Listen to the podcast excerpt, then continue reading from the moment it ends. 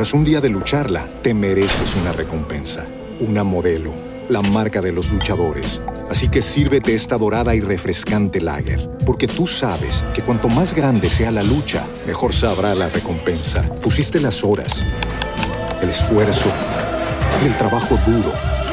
Tú eres un luchador y esta cerveza es para ti. Modelo, la marca de los luchadores. Todo con medida, importada por Crown Imports, Chicago, Illinois.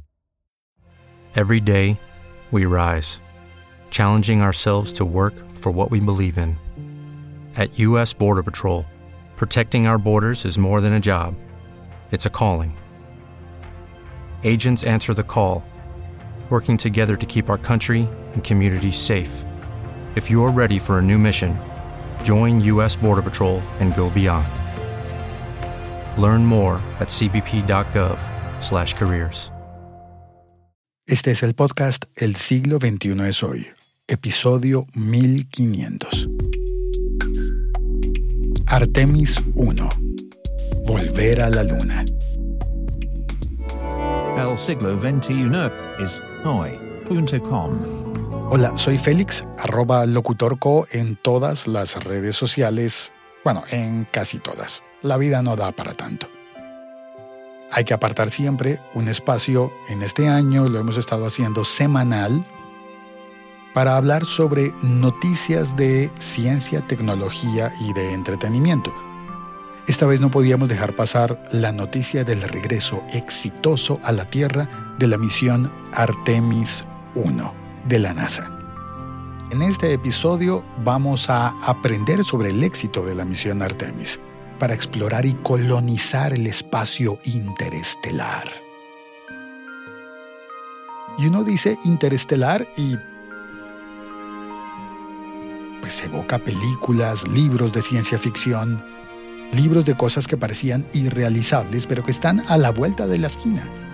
En primer lugar, Artemis 1 marca el regreso de la NASA a la Luna después de más de 50 años.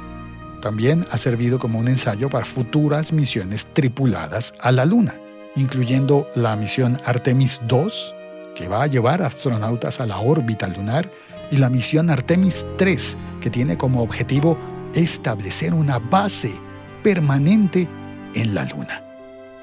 Y que además pues ayuda a desarrollar y a verificar tecnologías que ya están diseñadas pero que necesitan probarse para llevar a cabo todas esas futuras misiones detalles para poder colonizar la luna. ¿Te parece si tomamos un café y conversamos sobre esto?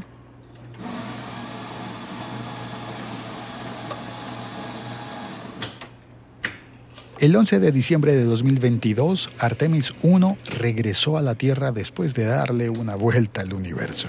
Bueno, no hay que ser exagerados. Una vuelta a la Luna y regresar pero debemos añadir que es una vuelta exitosa a la Luna, con una nave que está preparada para ser tripulada. En esta ocasión no iba tripulada, pero podría. Y eso era lo que había que probar. Es diciembre de 2022 cuando se lanza esta nave. Bueno, se lanzó en noviembre, pero regresó en diciembre, 25 días después, en 2022. Y la última misión tripulada a la Luna se había enviado en 1972. 82, 92, 2002, 2012 y 2022. 50 años. De hecho, más de 50 años desde que Neil Armstrong dijo las famosas palabras. Un pequeño paso para el hombre, un gran salto para la humanidad. Eso fue en 1969. Fue la frase que pronunció el astronauta cuando pisó la Luna y plantó, sembró la bandera de los Estados Unidos fuera del planeta Tierra. Y durante 50 años ni los Estados Unidos ni nadie de ninguna otra nación terrestre ha visitado la Luna. Por aquella época, hace cinco décadas, el programa Apolo movilizó a unas 400.000 personas y tuvo una inversión de lo que hoy serían, dicen los informes, a grandes rasgos 100 mil millones de dólares. Todo eso para llevar a 12 personas a la Luna, 12 pasajes de ida y regreso a la Luna. Y no volvimos. Entonces el viaje a la Luna, más que un fin en sí mismo, ir a la Luna para explorar, por aquel entonces parecía ser una forma de mostrarle al mundo quién pondría la música que marcaría el ritmo de la agenda política internacional para el resto del siglo XX.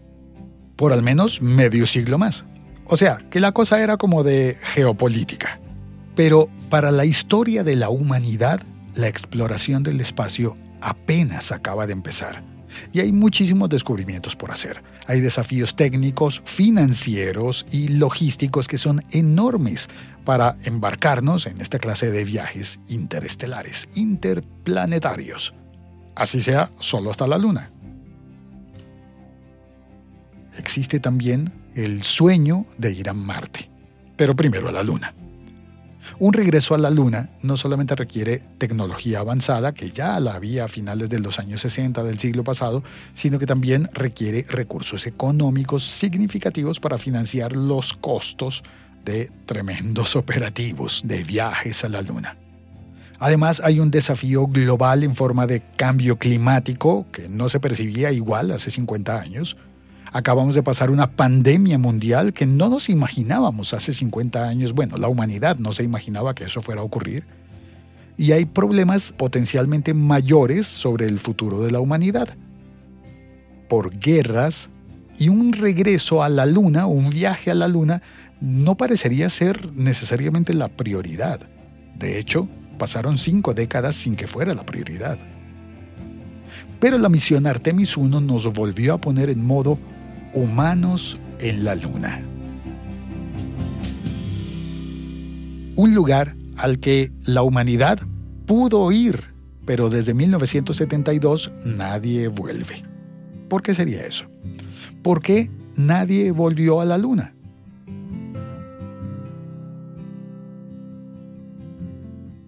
A finales de los años 60 el mundo había cambiado drásticamente desde la Segunda Guerra Mundial, que fue la que creó como un antes y un después en el mapa geopolítico. Ahí en la Segunda Guerra Mundial aparecieron por primera vez los cohetes como arma de guerra.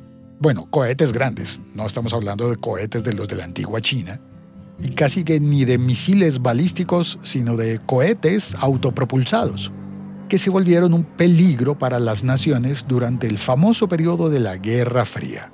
Las superpotencias nacionales, que eran Estados Unidos y la Unión Soviética, estaban rivalizando entre sí a través del capítulo ambicioso de la historia de la carrera espacial. Buscaban demostrar su poderío tecnológico y, claro, militar también. Y era muy, pero muy significativo llegar a la Luna. Esa competencia iba a determinar quién era el que reinaría en la Tierra durante las próximas décadas.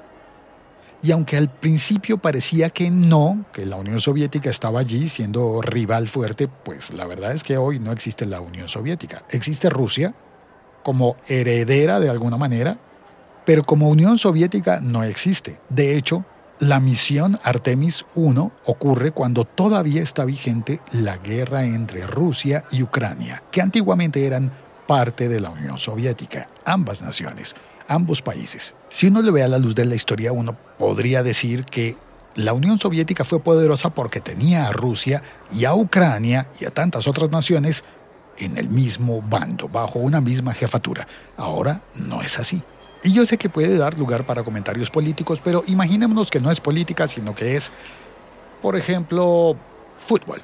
Una selección.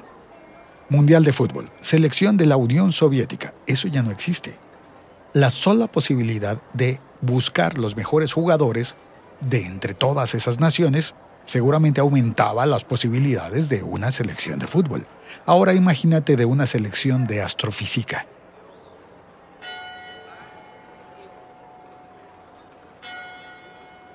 la conquista del espacio no está en una competencia solo entre Rusia y Estados Unidos.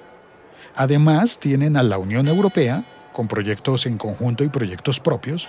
Tienen a Canadá y tienen a China, que ya tiene una estación espacial. No hemos vuelto a la Luna, pero sí se ha colonizado el espacio con estaciones espaciales como la Mir de los rusos la Estación Espacial Internacional, que es como la que conocemos todos, y la Estación Espacial China. China ha enviado al espacio a 11 astronautas desde 2003, pero su tiempo en cada incursión espacial ha sido limitado. China pretende remediar esta situación construyendo su propia estación espacial para finales de 2022. La Tiangong la Agencia Espacial Tripulada de China informó que el módulo de laboratorio Montian se ha cobrado con éxito a la combinación de estaciones espaciales Tiangong de China. Ese es el audio del canal en YouTube de CGTN. CGTN, en español. Parte de la red de canales de televisión central de China. La Estación Espacial de China orbita alrededor de la Tierra a unos 400 kilómetros de altura sobre nuestras cabezas desde que su módulo principal se lanzó en abril de 2021, un total de seis paseos espaciales han sido llevados a cabo por tres tripulaciones. Pero no solo China tiene su propia estación espacial. Rusia prepara su propia estación espacial. El jefe de la agencia Roscosmos informó el martes que el primer módulo básico ya está en construcción y que el objetivo es que esté listo para ser lanzado en órbita en 2025. Este es un reporte de la agencia AFP en español. Que la futura estación espacial rusa podría colocarse en una órbita más alta y servir de punto de transferencia intermedio para vuelos a la Luna. Muchos países hacen exploración del espacio pero nadie ha ido a poner una bandera en otro lugar fuera de la Tierra. Nadie más que los Estados Unidos. Entonces es muy probable que la explicación más simple para que no hayamos vuelto desde 1972 a la Luna sea que no había necesidad, tanto por geopolítica, una época larga en la que los Estados Unidos ha reinado en el mundo, pues Cayó el muro de Berlín, la Unión Soviética no fue percibida más como un rival de contrapeso a los Estados Unidos. Pues abrieron un McDonald's en la Plaza Roja. Y sin embargo, ahora hay otro tipo de guerra fría entre los Estados Unidos y quizás China, por control de información, por tecnología también, por licencias para la red de 5G, por la privacidad de los usuarios de TikTok. ¿Cómo va a ser que una compañía china sepa todo de los adolescentes de los Estados Unidos y del resto del mundo? Y por qué no por conquista espacial. Además, puede que científicamente no haya sido necesario regresar a la Luna. El programa Apolo de la NASA fue muy costoso, pero fue fructífero en muestras científicas de material lunar para estudiar por generaciones sin volver a ir. Es posible, incluso algunas personas dicen, que todavía hay muestras de la Luna sin analizar. Desde el año 69 hasta el 72 estuvieron recogiendo muestras. Y luego los ojos se pusieron sobre Marte.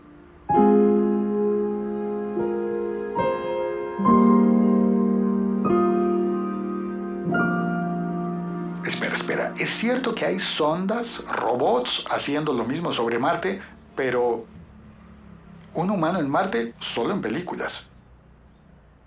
Afuera de la Tierra, solamente 12 personas en la historia han pisado la superficie lunar, comenzando con Neil Armstrong y terminando con Gene Cernan. Todos los alunizajes ocurrieron entre julio de 1969 y diciembre de 1972, como parte del programa Apolo. 50 años han pasado y todas las personas que fueron eran de los Estados Unidos. Digamos que sí se hizo exploración de la Luna, pero sigue pendiente el sueño básico, el sueño mágico, que recientemente recordó en un discurso Bill Nelson, administrador de la NASA. Dijo, vamos a volver a la Luna a aprender a vivir, a trabajar, a sobrevivir. Pero también ha hablado de ir a Marte. ¿En serio?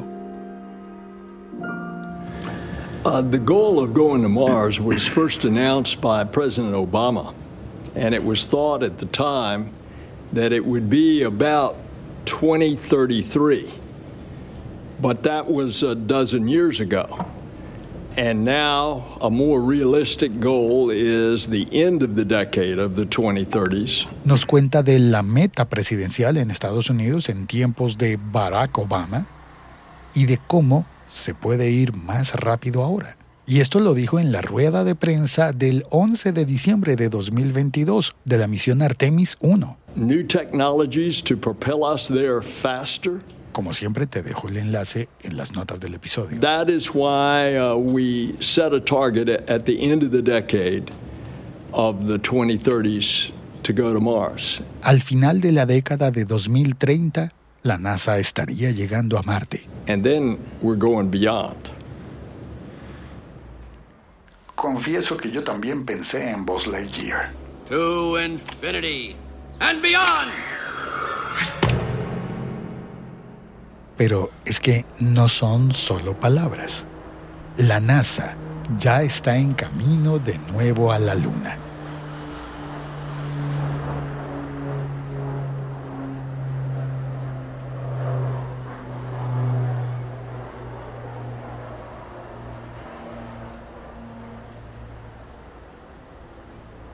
La misión no tripulada de la NASA Artemis 1 despegó con éxito el miércoles 16 de noviembre de 2022 desde el Centro Espacial Kennedy, Cabo Cañaveral, Florida, tras intentarlo cuatro veces.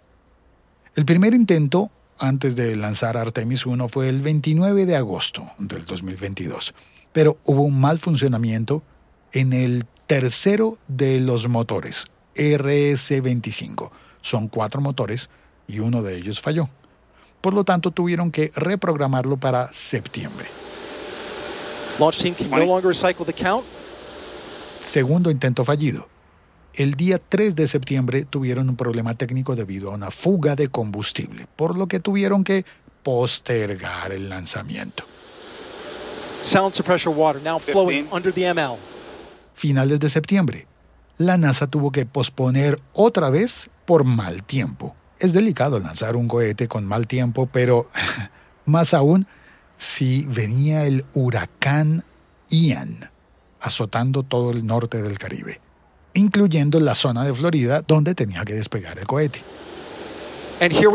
El cuarto retraso fue por la tormenta tropical Nicole. Y finalmente, 7, 6, 5. Four stage engine start. 3, 2, 1. El 16 de noviembre despegó. Boosters in ignition. And liftoff of Artemis 1. We rise together back to the moon and beyond.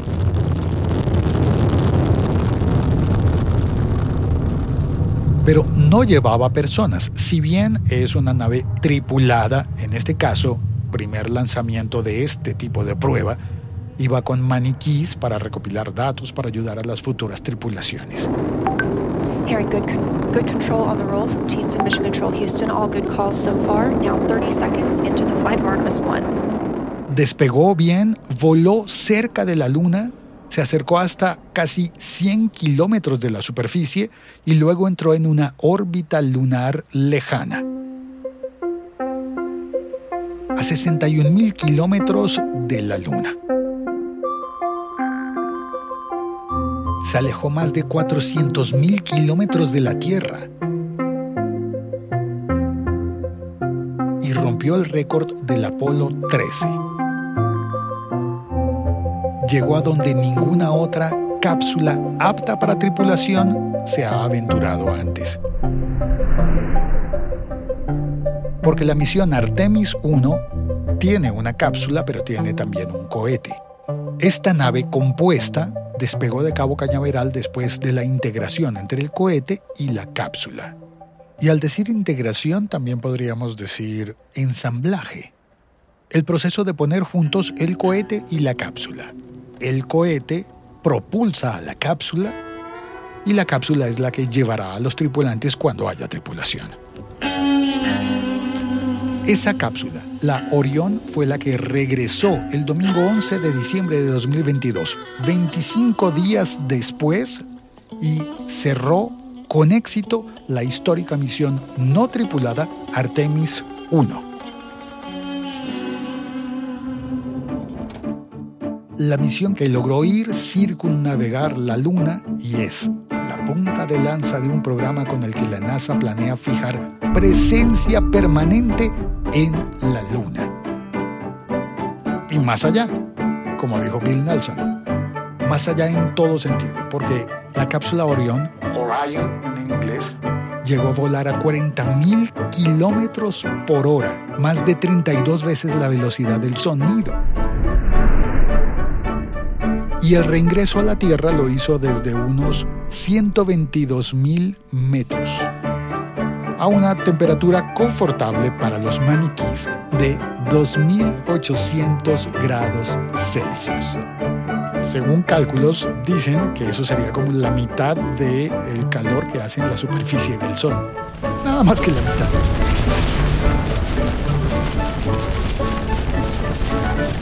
Y eso sirvió para probar el escudo térmico de 5 metros de ancho que tiene la cápsula, que tiene que servir para proteger la vida de los astronautas cuando estén viajando humanos.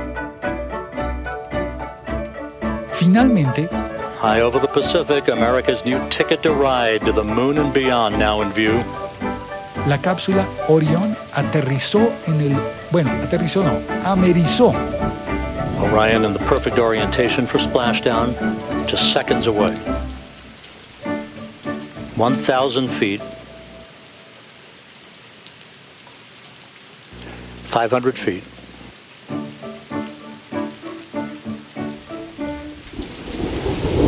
Splashdown. From Tranquility Base to Taurus Littrow to the tranquil waters of the Pacific, the latest chapter of NASA's journey to the moon comes to a close. Orion, back on Earth.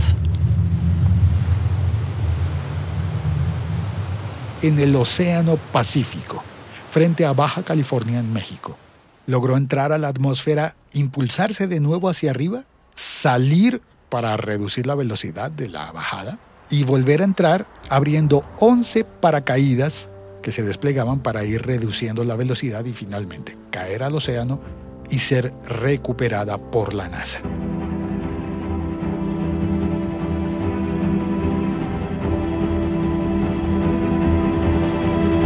En eso, a grandes rasgos, consiste la misión exitosa. Pero hay varios pasos allí. La misión el cohete y la cápsula.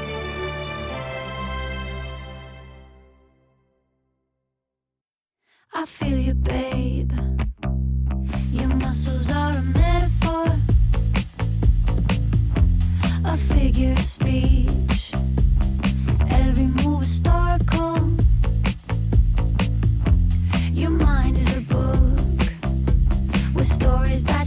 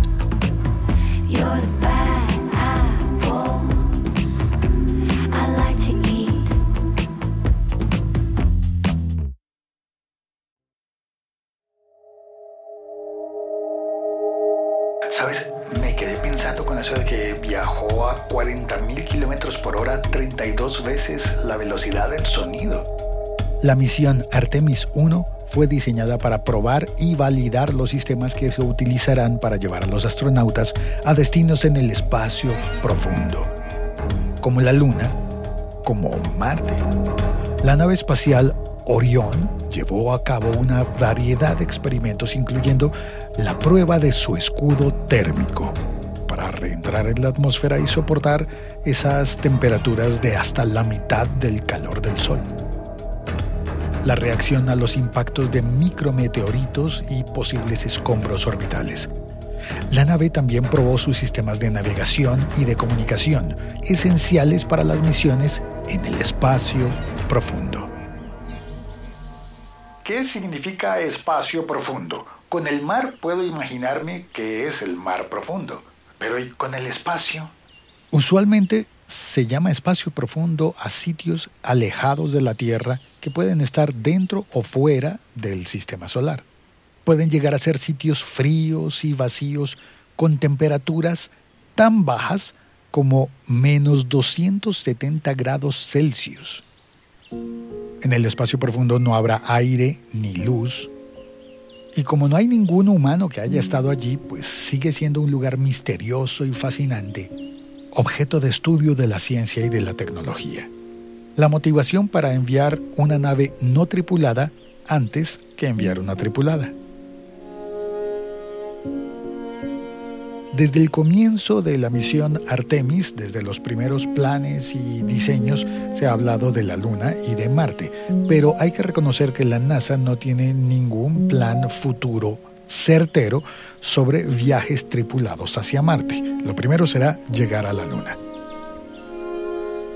En Artemis 2 habrá un vuelo tripulado alrededor de la Luna, muy similar a este que ya hemos visto en Artemis 1 sería en mayo de 2024.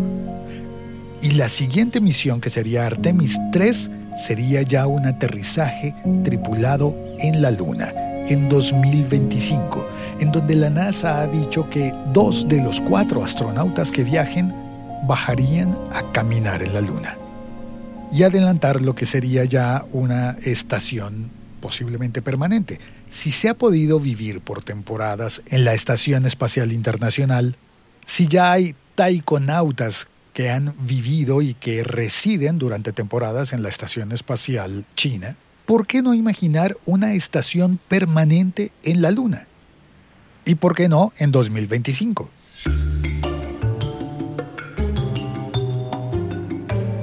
La idea de desarrollar una nave espacial capaz de llevar astronautas a destinos interestelares como la Luna y Marte surgió a principios de la década de 2000, cuando la NASA comenzó a trabajar en el programa Constellation.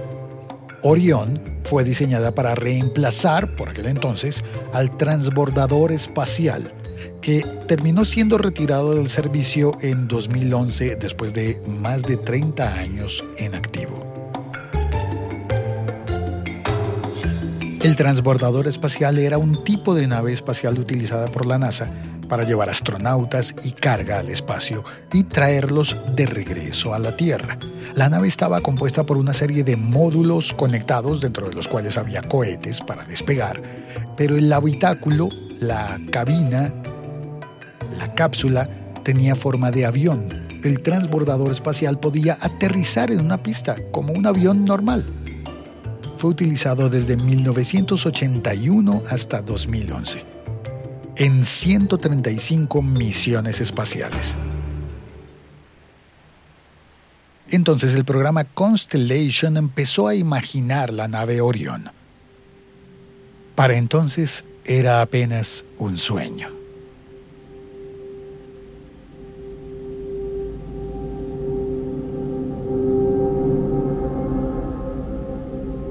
Pero Constellation fue cancelado en 2010, justo antes de que se cancelara también el transbordador espacial. Sin transbordador y sin programa Constellation, la NASA continuó con el desarrollo de Orión y empezaron a imaginar un cohete nuevo, el SLS, para poder llevar la nave Orión a misiones interestelares. El primer vuelo no tripulado de Orión fue en 2014, una prueba simple. Claro, como simple es poner una nave de esas en órbita. Bueno, mucho más simple que la de 2022. Las primeras pruebas eran de tipo darle dos vueltas a la Tierra, dos órbitas y regresar. En 2022, en Artemis 1, es la primera vez que se prueba el conjunto, el cohete SLS y la nave Orión.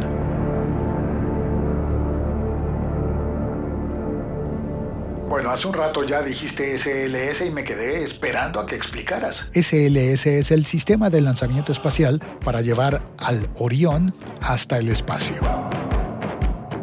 Y aunque no existe todavía un plan concreto para una misión tripulada hasta Marte, desde el primer vuelo de prueba en el año 2014 se está hablando de la posibilidad de que Orión lleve humanos al planeta rojo, a Marte En los primeros vuelos lograron una velocidad de hasta 30.000 kilómetros por hora, pero nunca habían llegado a los 40.000 que lograron en el Artemis 1.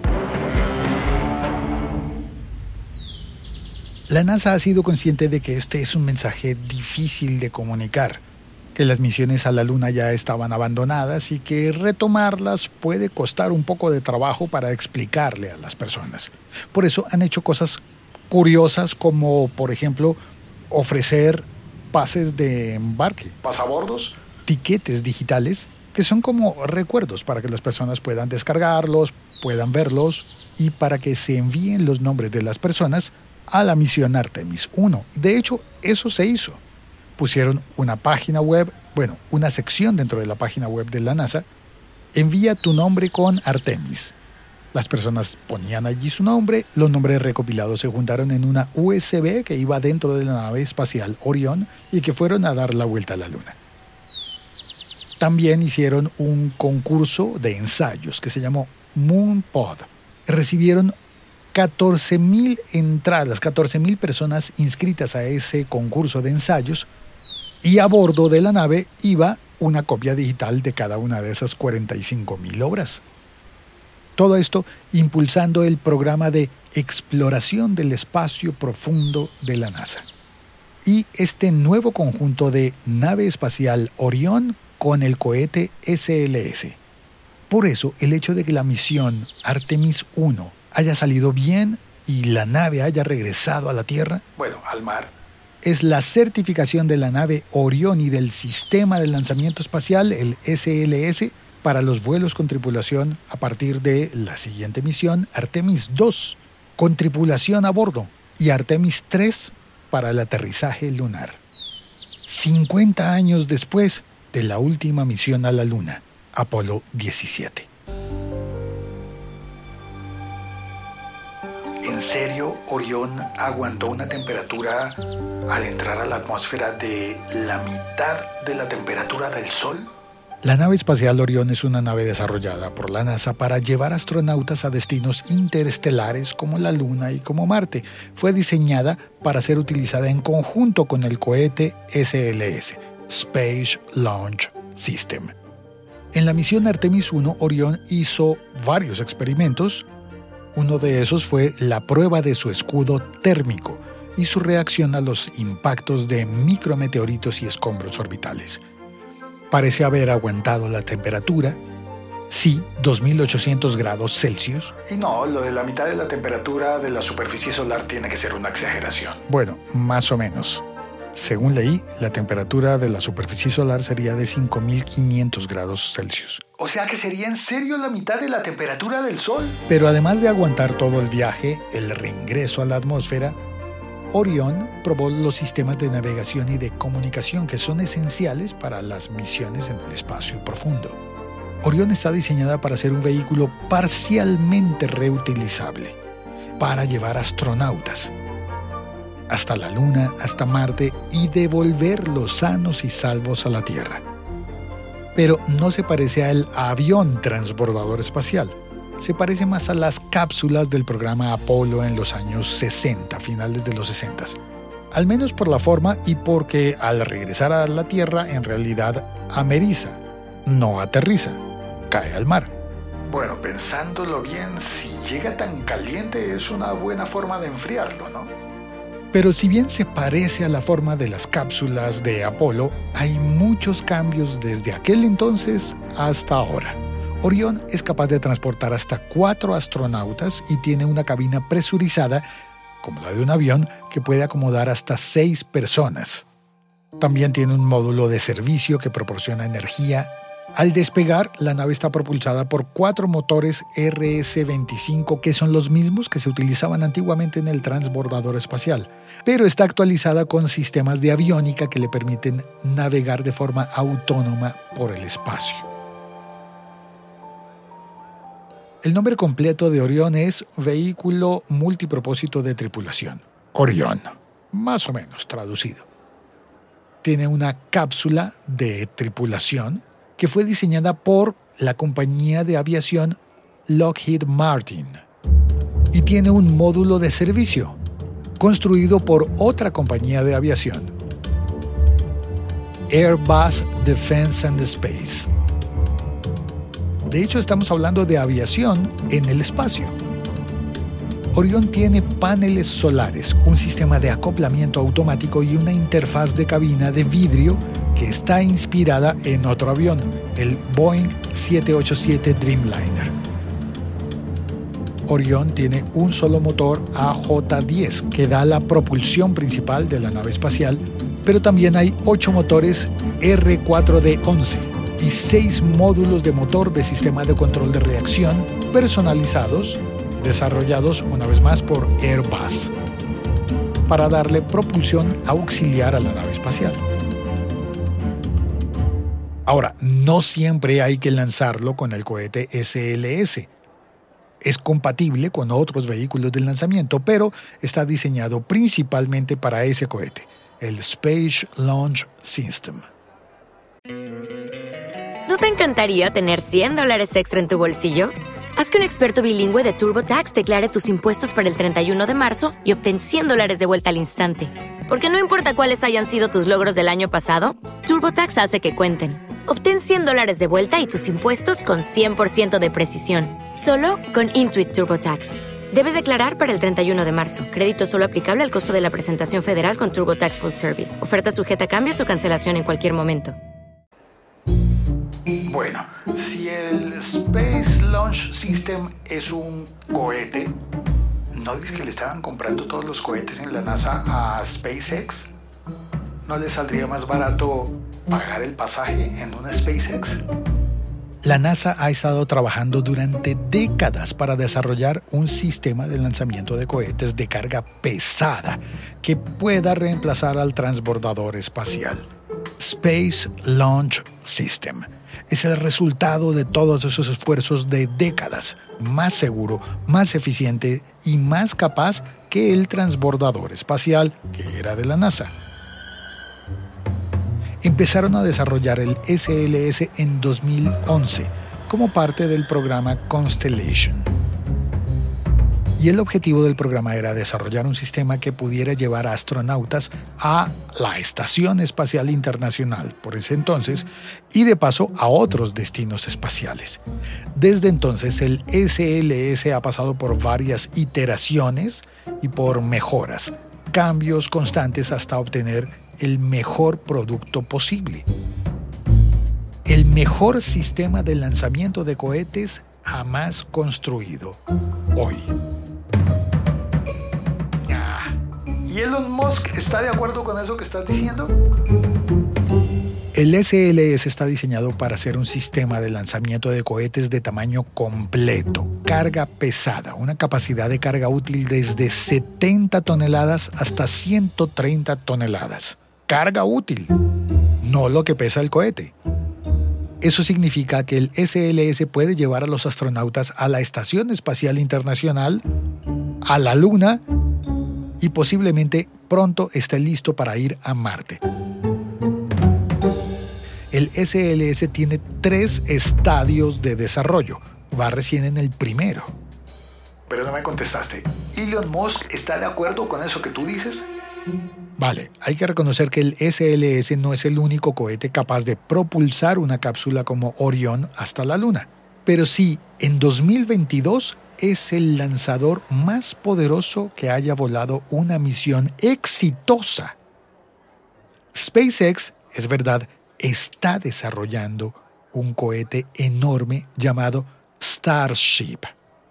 Nah, ¿y le pusieron ese nombre tan genérico? Starship, nave estelar. El Starship de SpaceX está diseñado para llevar personas y carga a la Luna, a Marte y a otros destinos lejanos. Es verdad. Y cuando lo miras en fotos, se ve más poderoso que el SLSS. ¿Qué? ¿Qué fue lo que dije? El Starship de SpaceX podría llevar hasta 20 toneladas más que el SLS. Podría llegar hasta las 150 toneladas. Pero no está listo. Recién SpaceX lo está preparando para el primer vuelo de prueba orbital promete mucho, va a ser más grande, va a ser 100% reutilizable, eso dicen, pero no está probado. No ha hecho un vuelo de prueba como este del Artemis 1 que fue hasta la Luna y volvió, sano y salvo.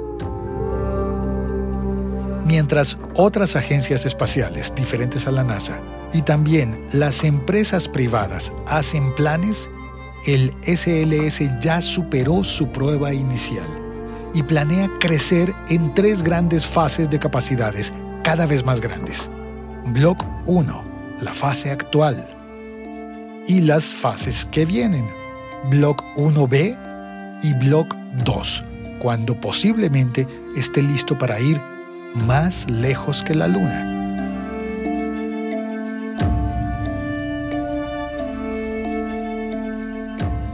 o como dicen en la NASA, to the moon and beyond. Sí, en pleno siglo XXI, el cohete y la nave espacial más poderosos no son de la empresa privada, al menos no totalmente.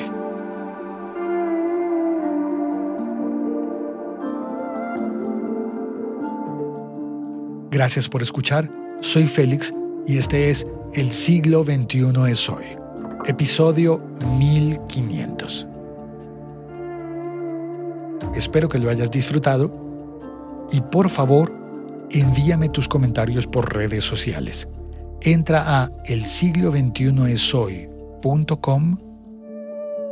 Allí encontrarás el enlace para entrar al grupo Telegram y podrás entrar y compartir tus opiniones.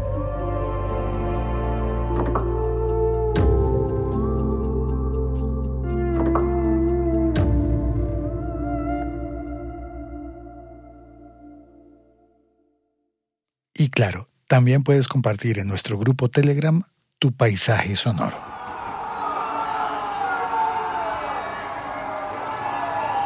Este es el paisaje que vio el doctor Domingo Liota desde Morón, en Buenos Aires, el día en que Argentina pasó a las semifinales de la Copa del Mundo.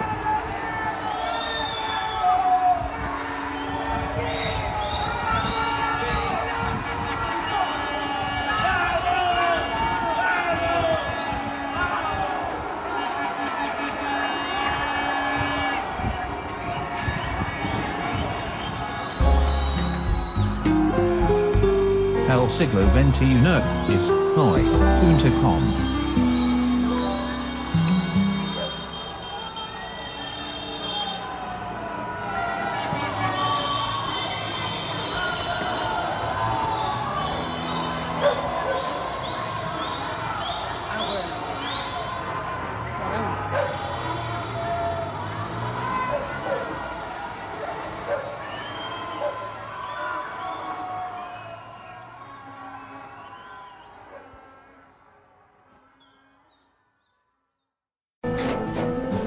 Tras un día de lucharla, te mereces una recompensa, una modelo, la marca de los luchadores. Así que sírvete esta dorada y refrescante lager, porque tú sabes que cuanto más grande sea la lucha, mejor sabrá la recompensa. Pusiste las horas, el esfuerzo, el trabajo duro. Tú eres un luchador y esta cerveza es para ti Modelo, la marca de los luchadores. Todo con medida, importada por Crown Imports, Chicago, Illinois. Hello, it is Ryan, and I was on a flight the other day playing one of my favorite social spin slot games on chumbacasino.com. I looked over the person sitting next to me, and you know what they were doing? They were also playing Chumba Casino. Coincidence? I think not. Everybody's loving having fun with it. Chumba Casino is home to hundreds of casino style games that you can play for free anytime, anywhere, even at 30,000 feet. So sign up now at chumbacasino.com to claim your free welcome bonus. That's chumbacasino.com and live the Chumba life. No purchase necessary. Group. Void prohibited by law. See terms and conditions. 18 plus.